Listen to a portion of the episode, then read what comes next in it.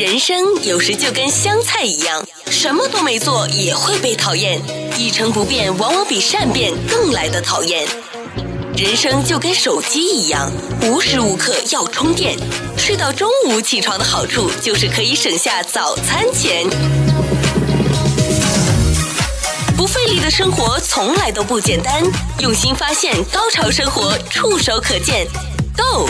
潮生活，欢迎收听《Go 潮生活》，我是潮生活主理人小伟。今天我们继续邀请到的特别来宾呢，就是文化十一人三藏，欢迎你三藏，谢谢大家好。传统文化十一人三藏，请问你有看这个奥运会吗？最近？哦呀，这个我每个礼拜一定要做一下这个简单的健身房的运动哦。那么上面的这个电视墙啊，有很多活动，嗯，那活动以后我都会稍微看一下。我特别喜欢看是奥运刚开始的一些传统的竞技比赛。哎，我们好像都没有特别去留意说，就是奥运会它的一些比赛的顺序。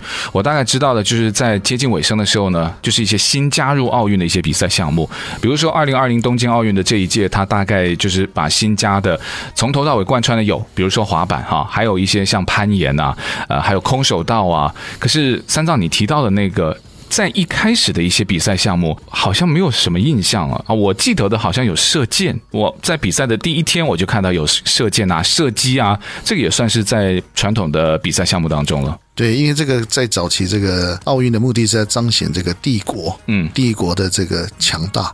所以它的活动呢，基本上呢，都跟所谓的攻击性有关系。那这攻击性的这些活动里面呢，包含了这个最早的这种战车，就是骑骑马射箭，就是战车。骑马射箭，对对。以前就是求生技能，嗯，对。可是人为什么与生俱来就会有那种我就要跟你一拼高下呢？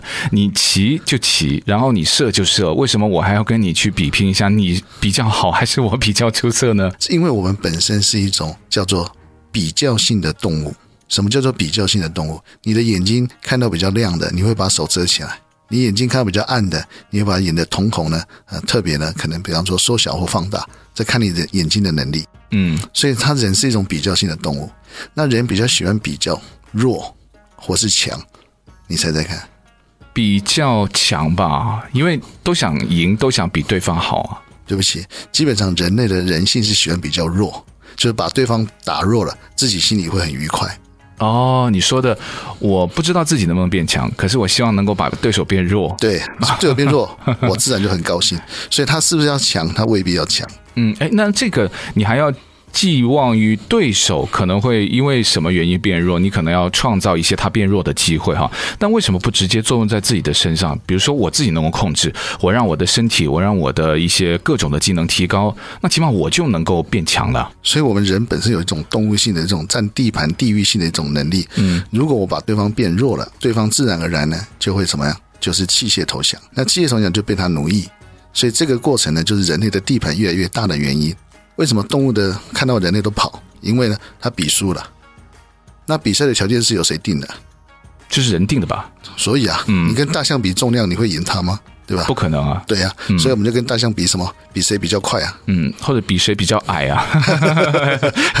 所以标准就是决定了我们究竟要通过什么方法让自己能够比它更强。对，这就是历史。所以历史大部分都是假的，都是由。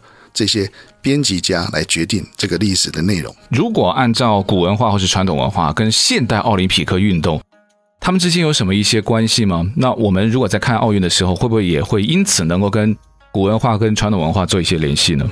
第一个就是兽性文化变成比输赢文化，这是进步，因为兽性呢会代表人那种攻击性，嗯，把这个攻击性呢变成一种输赢，那输赢以后呢就没有要置于人于死地，那这个是对的。但是输赢里面呢，又有所谓的，到底是要赢多少？那赢多少就有金牌、铜牌、银牌的问题，这是错的。奥运的精神是要大家发挥运动家的精神，嗯，他并非要比赛得得名。那为什么要比赛要得名呢？因为要有记录，那就牵扯到人类的历史习惯，所以这就是错的。就是可以让自己名留青史，对不对？把自己的名字能够在某一项的运动或者是某一个领域里面，然后被大家所记住。那这样子就完了。如果你今天二十岁的时候，你拿到金牌第一名，其实你也马上要退休。嗯，这跟人家赌博得到赢的时候，得到彩金的时候，他必须马上要放弃彩金，因为他没有放弃彩金，他接下来日子会非常难过。这种故事我们也真的听蛮多的，我就觉得不可能吧？当然，每个人都想啊，这件事情你如果发生在我的身上，绝对不会啊。当然，这个发生在你身上的几率很小很小。对，但每个人真的，我绝对相信，他们都说不会。如果发生在我身上，我绝对不会发生同样的状况。哦，如果你去想想看，以前很多这些竞技赛得名的这些奥运的选手，他们到晚年以后，长期受到运动伤害的一种。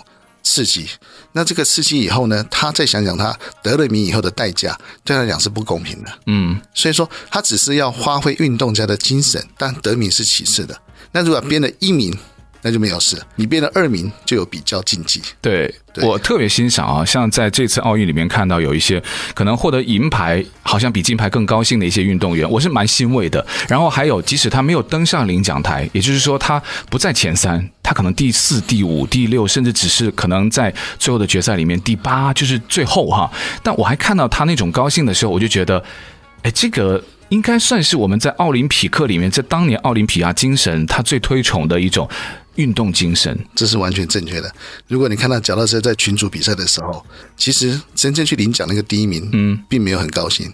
真的很高兴是他团队，然后我就觉得很奇怪，他为什么不高兴？是因为他觉得他自己成绩没有在自己的这个目标成绩当中去拿到金牌。我就心想，你真的是想太多了吧？你我你需不需要这样子？因为他拿了金牌以后，如果有一次是第二名，那他被人家骂到臭头，他内心会非常难过。这就是我们人类的一种兽性比较。嗯，那如果他从来没有得名，但是他从来都有参与，他发挥运动家的精神，那么他自己会得到过程的快乐。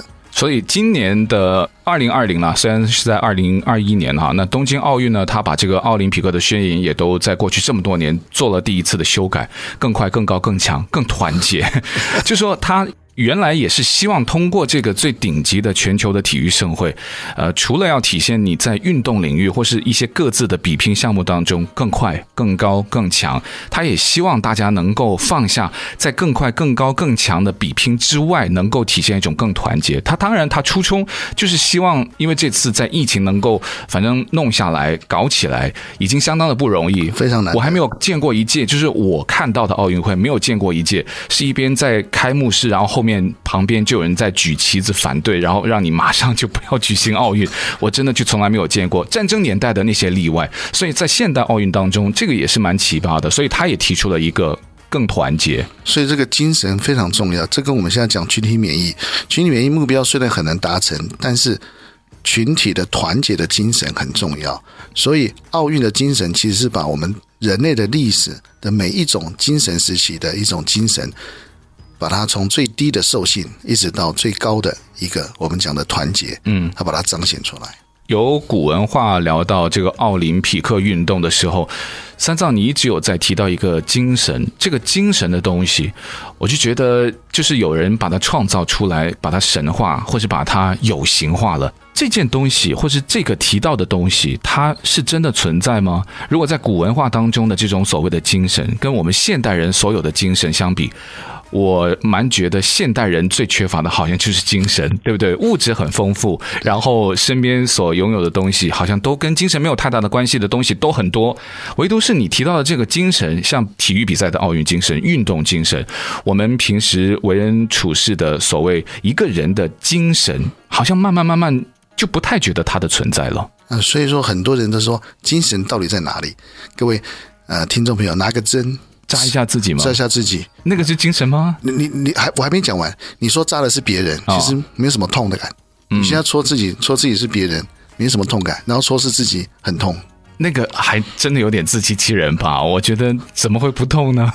有人还可以真的就是因为这个东西能够做出一些超人类的行为吗？所以说，为什么我们这个武当山啊、少林寺啦、啊？他们在练功夫的时候，已经超出人类的极限。嗯，这个极限的时候呢，他如果没有带一种精神的一种支持，他没有办法练功的维持这么久。就看百米工程，我刚刚在跟你讲的，嗯嗯，你叫这个豹跑一百公尺，也没有跑比人类那个第一名的还要快啊。那为什么可以这样子？你想想，九秒多，然后一百米，你觉得有可能？那个一秒是要跑多多少啊？你叫豹跑看，我就想一想，就觉得那个还是蛮挑战人类极限的。嗯、那你的意思就是说，他除了身体的机能，还有他自己的体格之外，他能跑到这个速度，他就是有精神在给他起作用吗？没有错，他们每次呢，因为我以前也当过运动选手，那么我们教练都会告诉我们，你并非要得名，嗯，但是你一定要跑得比别人快。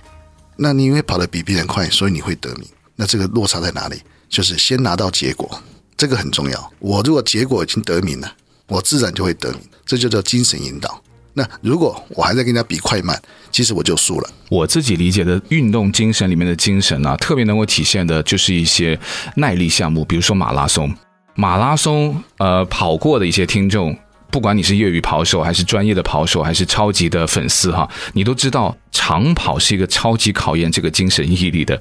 跑着跑着，你就觉得我随时都可以放弃。可是你的身体没有放弃，就是因为有一种信念，或者有一种精神，这种无形的东西就是在支撑着你。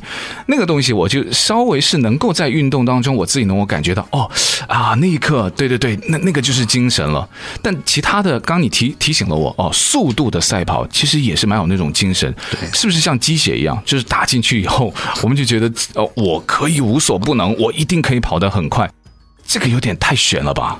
所以说，刚刚回复这个主持人讲的，大家都会访问这个奥奥林匹克这种长跑的人，请问他跑了这么长的十几公里里面，他都在想什么？我偷偷告诉你答案：得到前面十个人的人，人家问他你在跑的时候都在想什么？他们每个都在想睡觉。就想到跑完就睡觉吗？没有，在跑的时候就在睡觉。他们怎么可能最简单的物换星移，他把他那个最舒服的感觉，注意哦，你要要听懂那个真正的意思。把最舒服、人生最舒服的其实是睡觉，但是睡眠品质差是另外一回事。嗯嗯，睡觉最舒服的感觉在跑步的时候，然后欺骗自己。对。他算是一种自我欺骗喽，可是这是精神，只是他用到对不对，那是另外一回事。但是他只要是达到他的目的，这个很成功。那那个会不会又跟古文化里面提到的一些像古代的一些武术哈，比如说什么硬功、气功，那个我也觉得也是很奇怪的。他怎么会不痛呢？他怎么可以觉得能够冲进这个火海里面？每个人都觉得那个地方肯定是很烫的，你肯定会受伤的。可是他会没事，然后就能够冲出去，然后可以做一些反人类的行为。真假有可能有真有假，但是如果它是真的，那我们的皮肉痛，像我现在我当场我抓我的头，嗯、我抓的时候，我现在想我在抓你，你告诉自己你没有在抓自己，我抓的是你，我抓的是你，嗯、其实我抓的很很大力，没有痛感，你自己看。这个 这个方法那么立竿见影的话，那什么打疫苗了，然后什么不小心有意外受伤了，是不是在那一瞬间，只要把这个伤痛转移出去，会不会这个这个精神就会发挥很大的力量了？一定是这样子的。以前我这个小时候在学校打排球，我们要参加比赛，嗯，最后呢，当然就是很种种原因，这个手呢，这个被热水烫到，嗯，好，这这另外一个故事。那马上要比赛了，那怎么办？我们教练就告诉我，你要告诉自己。这个球是冰袋，冰袋打到手上不会痛。嗯，我这场打完真的没有痛，然后完了以后，比赛完得得得了第一名以后昏倒。哎，为什么又会在比赛一结束那一刻哈？他他是有什么样的那种，是一个开关吗？突然啪那一声，然后那个精神就不在了。精神也有一种假设，精神是一个存在体，它就像我们讲的充电电池，嗯，电池会消耗吧，嗯，如果把它比喻，它是一个电池，精神是一个力量，存在一个电池里面，它消耗掉以后，它就会瞬间就丧失能力。我相信是这样子。好，既然今天聊到了这个精神啊，古文化也跟现代奥运，甚至从这个古奥运的一些运动项目都延伸到我们现在为人处事都需要精神的。那精神是不是可以把它养起来，把它练起来？或者说你觉得你自己没有精神，我到什么地方可以把我的精神给找回来呢？这个在学习古文化或是了解古文化过程当中，是不是可以实现这这个事情呢？呃，如果你相信你的名字，嗯，曾经都有人用过，如果你的姓有多少人用过，那这个用过这个过程跟时间，你把它这个时间累积起来，这个叫做实战经验。把这个实战经验呢留起来，然后告诉自己，如果你没有这个名字，你会怎样？一定是失去自我。嗯，所以一旦失去自我，你就溃散了。所以他你要培养精神，首先你要知道自己的自我在哪里。那我们的自我其实最终是在我们的文化。那文化当然就是以中国为主。所以你没有失去自己，你就是在中国文化里面。这个时候，你的精神自然而然就有一个依靠。那这依靠完以后，再用那种最传统的方法，我刚刚讲的，假设失火，保险库要不要办？要啊，当然要啊。第一时间哦。对呀、啊，对对我我光看你的表情我就知道，你一毛都不能少。虽然我家没有，但你一问我，但你一问我肯定嘛，对不对？对，就是家里面最最值钱的东西，重点第一时间肯定会想到它。当然，或者是你的重要文件、对保险等等的，你一定要先拿。嗯、原因在这边，你想到这个嘛？嗯、所以，当你想到最危险的时候，那一瞬间，你会想到你要做什么事情的时候，那个就是精神。所以，你要培养你的精神呢。如果用这种方法，你精神会人的情绪会受到刺激，所以并非好事。所以，你可以用文化，文化叫五千年的历史，把这五千年历史想成，如果往后走，嗯，你是五千年历史的头，五千年后这个历史可以留下来吗？如果你想要留下来，那你现在要做什么？这个时候精神就出来。哦，就是如果从现在作为一个起点，对不对？就是这后五千年的 这个历史，那我们就变成了在这个历史的源头。依靠哦，那我们可以做的事情，好像你可以想的东西哦，太多了。这个角度稍微就马上就维度提高了，因为你变成 cre 呃创造者。但你并非是上帝，但是你变成一种好像想要创造这五千年的一种使命就出来了。哎、人很奇怪啊，某一些时候呢，不停的在把自己看得非常的渺小，但某一些时候呢，就把他自己看得非常的膨胀。我们说的是在我们现实生活当中，某一些的所谓攀比，他会无限的膨胀，就希望他自己能够彰显他自己的，呃，不管身体还是精神啊，精气神啊，他都希望能够高人一等。可是往往在这么大范围里面，这么有意义、这么高维度的东西里面。我们就一直都在贬低自己，就觉得我这么渺小，我可以做什么？然后我即使做到了什么，我又能够怎样？就所以大家有的时候是对于一些传统文化，或是对于一些呃更大的世界观、宏观世界里面的某一些东西，我们就会自动的把自己的作用给无限的缩小了。这种是不是可以透过文化，能够让我们慢慢慢慢培养这种大的世界观、意识观，然后用文化去作为我们精气神的支撑？为什么大家喜欢看这个？宫廷剧，那在宫廷剧里面，假设你是男生啊、哦，那你想要当什么？其实我没有想做皇上，我想另外嘛，对，我想做就是能够什么一人之上万人之下的那种。好了，那你是想引人注意啊？而且是减少什么？减少承担？嗯、呃。对了，对了，我们老实讲嘛，对，其实皇帝最辛苦，对不对？皇帝他还要负责很多事情嘛。然后最底层的也真的是也很辛苦，对。所以你找到一个很好的位置，证明你的什么存在？嗯、那你依靠谁？你依靠皇帝嘛，皇帝给你薪水嘛。所以说，如果你是地下皇帝，有没有更爽？地下皇帝的意思是，皇帝都听你的意见，你是他的大臣，你叫宰相。那也蛮爽的，很爽嘛。对对呀，反正出了事他背，对对对。然后好处我也有。然后退休的时候，我我我 他会还会分我那个红分红。哎，对，就像现在公司是什么股份，然后你有股份，然后公司好你也会分红。对，反正公司出了事最大的那个背。董事长就是进去啊。哎，对对对，就是你要你要下台也下台，你要走人就走人。对，这个也是蛮符合现代的那种叫什么？为官之道，还是像工作职场当中的一种生存之道吧？你的精神的位置跟你的工作的位置息息相关。如果你是真头出头天，那么你的精神基本上很难发挥出来。那如果你这你的位置是要分享你的能力，但是你不居于任何位置，这个时候你的精神最容易彰显出来。这个跟我们刚刚讲的是一样的，想办法变成一个轻松的创造者。即使你今天不是老板，但是你可以帮老板赚钱。那这个心态其实精神是最丰富的。找到自己的位置，可能精神也就能够有点像什么元神归位那种感觉，对不对？所以你一定要了解自己的命盘。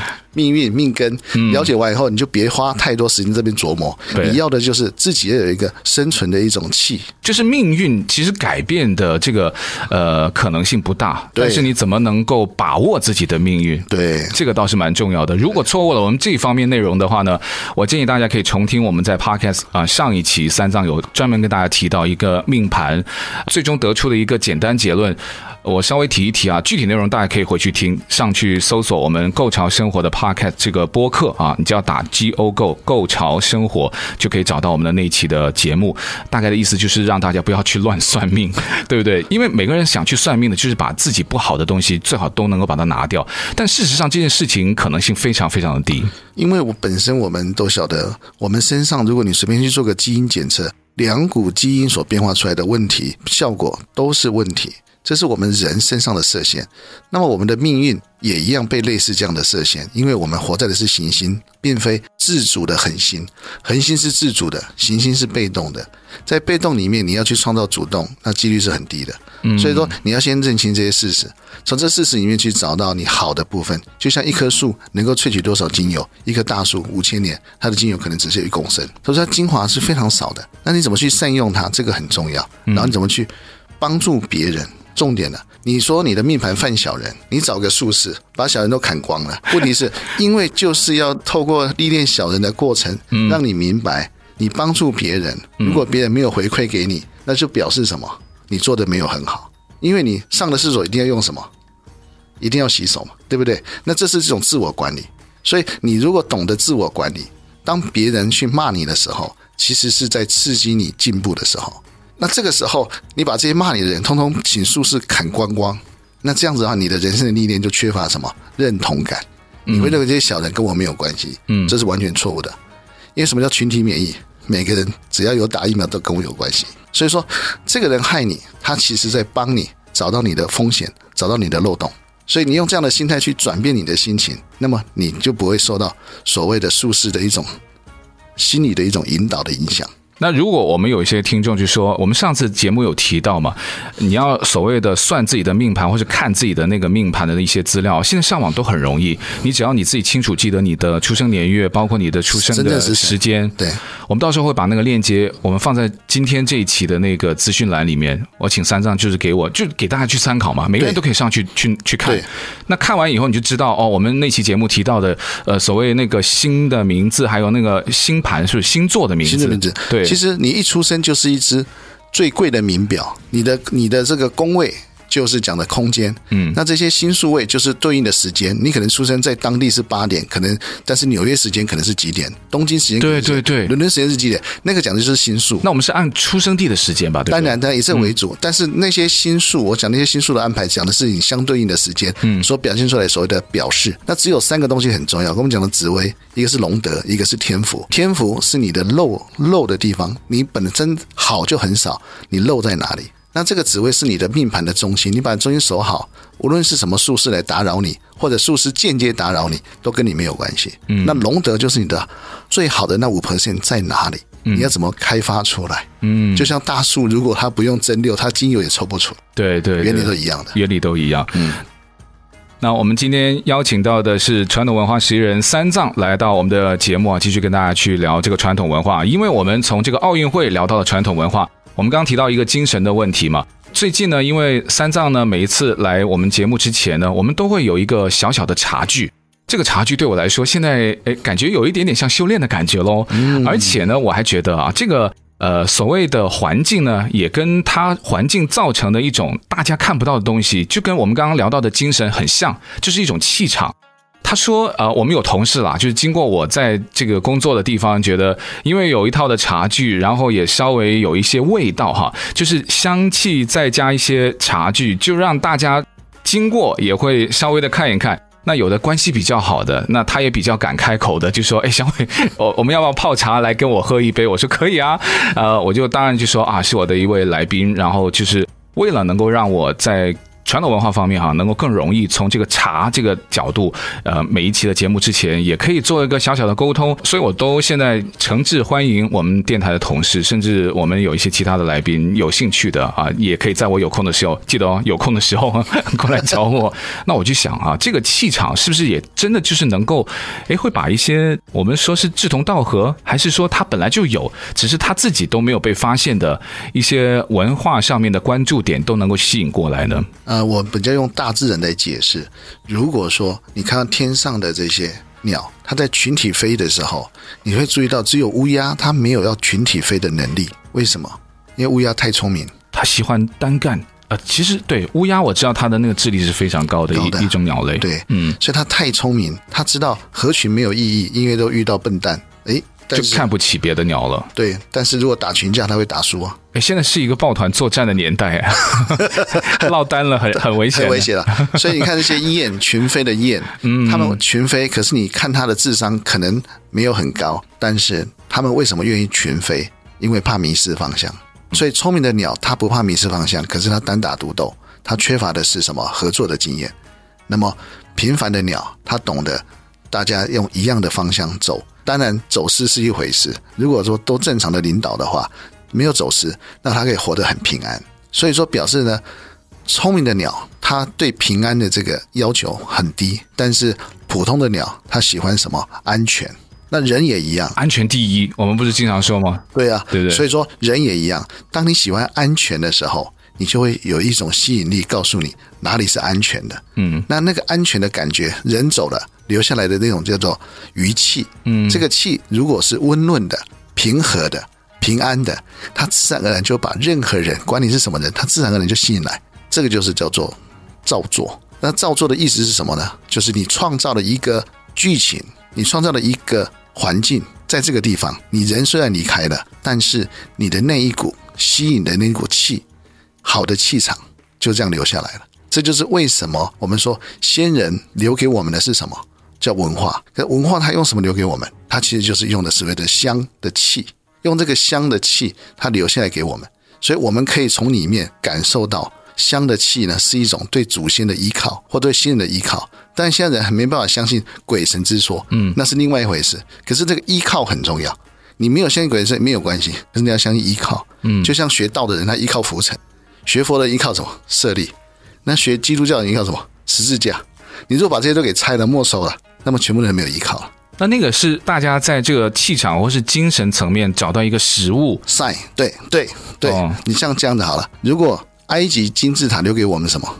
埃及留给那个金字塔叫做空间感，就是很少被打扰的空间感。所以埃及这个金字塔这个空间的一种结构，它表现的是什么？表现的是一种亲近，就是古代的人的亲近。然后还有一种所谓的直天直达天庭的那种感觉，是这种空间感留下来。那长城呢？长城算不算也是类似的这种功效？一样啊，长城是什么？被欺负到底的安全感，因为长城是为什么？为匈奴嘛，就是关外对，对关外的人。嗯，所以这个长城重不重要？重要，因为大家怕被攻，所以一定要一直盖，而且速度要非常快。那这个经验值重不重要？重要，这叫做界内界围。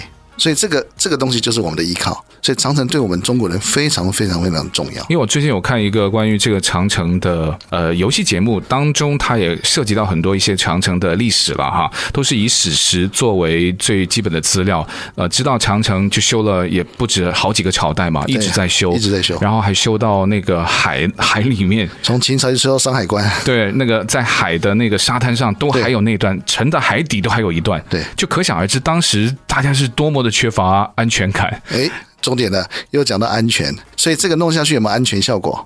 应该在当时来说绝对是有吧，因为实际上它真的就可以阻挡一些，对，就是外来的进攻。所以说这个长城有的安全的效应，所以大家的依靠就在长城上面，除非叛将开门，要不然没有人进得来。而且越修越高啊，对，然后修的都是那种就已经很险峻的地方，还要再在上面修修长城。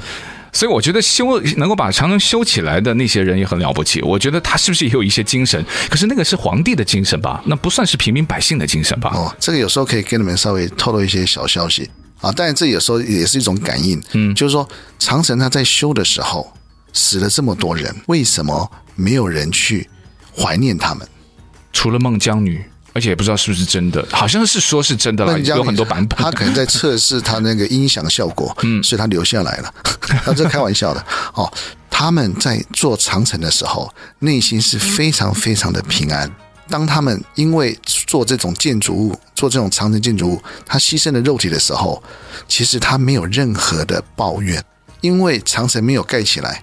他的小孩、他的家人、他的种种国家、他的民族，可能失去了一种安全的一种感受，所以自然而然他融入了这一种环境之下，即使他安息了，他离开肉体了，他还是很平静的走。为什么我们人在努力一切的时候，如果我们得到的这个代价是用金钱来算的，那么这种代价很容易让你忧郁。如果你得的代价只有第一名，后面没有奖金，那也 OK。可是后面有二三名的时候，你还是会有压力的。所以说，只要在没有比较计较之下，没有名利而得到的结果，都会让人家有非常安全的感觉。这个非常重要，这是我们中国精神的一部分。我觉得今天说到这边就已经很好了，我没有办法再往下接了。不好意思，不好意思，没有。那今天我们时间过得很快，那我们节目也聊到这边。再次感谢传统文化十一人三藏，谢谢你的分享。那我们下次见喽，好，拜拜，拜拜。